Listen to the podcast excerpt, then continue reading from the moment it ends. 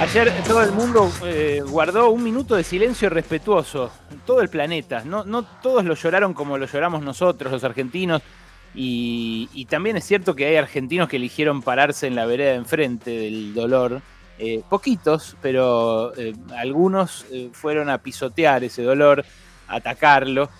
pero en este espacio, y sin ser yo un especialista en deportes y muchísimo menos en la carrera del Diego, que sí lo es Ale Wall, y por eso hoy lo van a escuchar mucho, eh, que además son, eh, son varias carreras en, una, son varias vidas en una vida.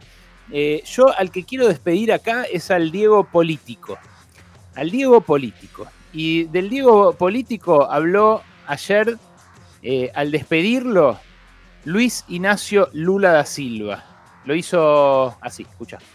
Maradona, além de ser um grande futebolista, além de ser um grande jogador, o Maradona era um grande político. O Maradona falava de política, falava de soberania, falava de América Latina, falava em defesa dos pobres, falava em defesa da vida. O Maradona tinha palpite para quase todas as coisas que aconteciam no mundo que prejudicavam o povo trabalhador e o povo humilde. Eu tive a oportunidade de encontrar Maradona no enterro do Fidel, tive a oportunidade de encontrar Maradona quando se tratava em Cuba, tive a oportunidade de encontrar Maradona na Venezuela, na Argentina e tive a oportunidade de encontrar Maradona num carnaval aqui no Brasil. E eu quero dizer ao povo argentino, a todo o povo que gosta de futebol, poucas vezes eu vi um homem, jogador de bola, parar de jogar e não parar. Porque Maradona parou, mas continuou jogando. Ele continuava jogando em pensamento, ele continuava jogando nas suas opiniões políticas, ele continuava jogando nas suas críticas e ele continuou jogando para o povo pobre do mundo inteiro. Siguió jugando para el pueblo pobre del mundo entero, dice Lula. Siguió jugando, seguía jugando cuando paraba la bola. Y, es eso, es eso, Diego. Diego es eh, un, un episodio tremendamente importante en la historia de Latinoamérica, como fue el freno al Alca. El freno al Alca en 2005 un tren saliendo de eh, Buenos Aires hacia Mar del Plata con Evo Morales, con Hugo Chávez en ese momento, y después si quieren discutimos la deriva de Venezuela y Maduro y lo que sea, pero en ese momento, en el momento que estaba Bush en Argentina, acá, estaba la fucking cuarta flota en el Atlántico cuidándolo, que se haya subido el Diego a ese tren con Evo Morales, con Néstor Kirchner, con Hugo Chávez eh, y con Lula, para decirle no al ALCA, bueno, eh, reformateó todo lo que es América Latina en estos 15 años después.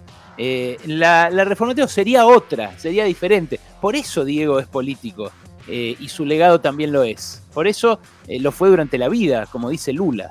Mirá, Leonardo Boff es un teólogo, un ex sacerdote franciscano es filósofo, escritor, antropólogo, eh, profesor, siempre se lo, se lo, ve en causas ecologistas, eh, en causas feministas. Eh, ese es un ex sacerdote muy particular, Leonardo Boff, un sacerdote de la liberación. y ayer lo recordó igual. Mira, puso en sus redes, Pelé y Maradona son genios, cada uno con su estilo, pero me permito ver una diferencia. Pelé tenía pie y la cabeza la tenía para hacer goles con ese pie. Maradona tenía pie y una cabeza que hacía también goles, pero además pensaba, mostrando que tenía lado, el lado de los oprimidos, representados acá por Lula. Tenía lado, dice Leonardo Boff.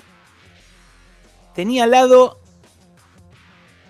dentro de eh, la disputa, dentro de la lucha de clases.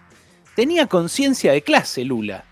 Y eso es lo que lo llevó eh, siendo el mismo desde el potrero en Villa Fiorito hasta la máxima de las fortunas, hasta la máxima fama que haya alcanzado, creo yo, ningún ser humano, ningún ser humano.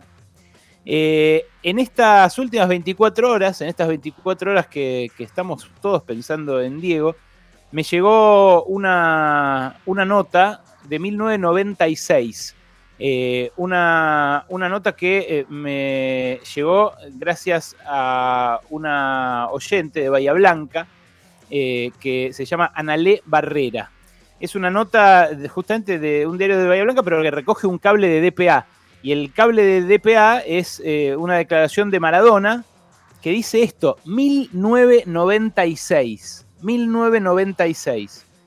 Creo que el gobierno debería sacarle más plata a los que más tienen, como yo, y usarla para darles a los que están más abajo, a los que no comen.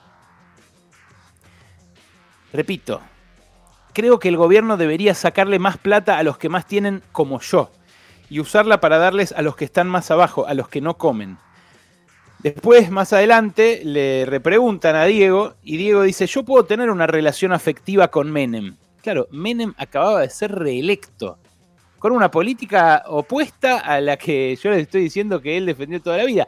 Y Diego, en sus contradicciones, que son también las de todo ser humano, era amigo de Menem y se sacaba fotos con él. ¿Y qué responde él en esta entrevista, en este cable de DPA? Yo puedo tener una relación afectiva con Menem, pero también hay muchas medidas del gobierno que no comparto. Yo puedo saludarlo a Menem, pero también decirle lo triste que es ver a los jubilados morirse de hambre y ver miseria por todos lados. Dice en el mismo cable Maradona, mi hermana, ahora que vienen las fiestas, no tiene plata para comprar un pan dulce, entonces le mando yo plata para la sidra y el pan dulce. Pero esto no se arregla así porque no todos los pobres tienen un hermano Maradona. Y claro, eso es, precisamente eso es la conciencia de clase. Como eh, escribió Alejandro Wall, nuestro Alejandro Wall, en una opinión que le publica hoy el Washington Post en su versión digital, Maradona entregó su vida a la reivindicación de Fiorito, del barro, de esa mamá que no comía para que pudieran comer él y sus siete hermanos. Su historia es la historia de la desigualdad de la Argentina, de América Latina. Es todo lo que hay que entender para entender al Maradona que arremete contra el oro del Vaticano, que escuchamos ayer, y contra el poder de la FIFA, que también escuchamos ayer. El que se tatúa al Che Guevara y se hace amigo de Fidel Castro. El que va a Nápoles y saca la pus del norte rico y el sur pobre. El que pide igualdad para los futbolistas y anuncia un sindicato. Sí, un sindicato ahí también estaba la conciencia de clase de Maradona. Los futbolistas no ganan todo lo mismo, para nada. Hay multi, mega archimillonarios como Diego y otros que no, que ganan un sueldo mínimo. Hay algunos que ni siquiera ganan, que están ahí en las eh, divisiones más bajas laburando de otra cosa. Y la verdad, el último deseo del Maradona político fue que los ricos paguen impuestos, como dice en ese fragmento, como dice en este fragmento de 1996.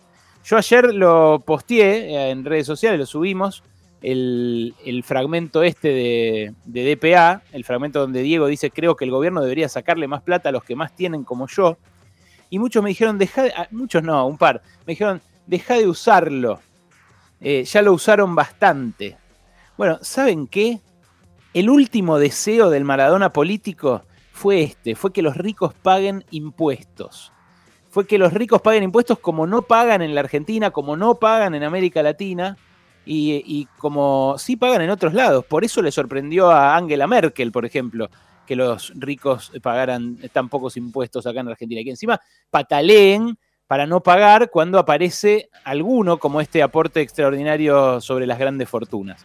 El primero de septiembre pasado, el primero de septiembre pasado, o sea, hace muy poquito, hace hace apenas tres meses, Maradona posteó, le pido a Dios que se apruebe la ley de aporte solidario de grandes fortunas, porque en este momento de crisis se necesita de la ayuda de los que más tenemos. Yo perdí a mi cuñado por COVID y sé lo que es no poder despedir a un ser querido. Yo sé lo que es no tener para comer. No lo estoy forzando ni un centímetro a Diego, porque Diego se pronunció a favor y fue una de las últimas intervenciones políticas que tuvo. Pronunciarse a favor del impuesto a las grandes fortunas que un puñado de millonarios no quiere pagar y que una, una tercera parte de los diputados de nuestro Congreso quisieron bloquear para cuidar los intereses de esos mega millonarios, los intereses de esos magnates que tienen también conciencia de clase y que por eso no quieren pagar pero a los cuales les sirven de modo vergonzante, vergonzante, un montón de gente que no es multimillonaria y que sin embargo se eh, gusta identificar con ellos más que identificarse con los que se le parecen, como sí hacía Diego todo el mundo. Yo alguna vez dije acá que al aporte extraordinario de las grandes fortunas le podríamos poner tasa Sloto por todo lo que peleó Marcelo Slotoviazga para que la tributación en Argentina fuera más justa y los que tienen más paguen más y los que tienen menos paguen menos. Porque los que tienen menos pagan muchos impuestos, ellos sí pagan muchos impuestos. Bueno, tranquilamente a esta tasa y a todos los impuestos que vengan para los ricos, que ojalá sean muchos para que los pobres puedan pagar menos y para que se pueda dar esa redistribución y ese, ese país de abismo sea menos desigual, a todos esos impuestos y a este en particular, creo que también le podríamos poner impuesto a los ricos Diego Armando Maradona.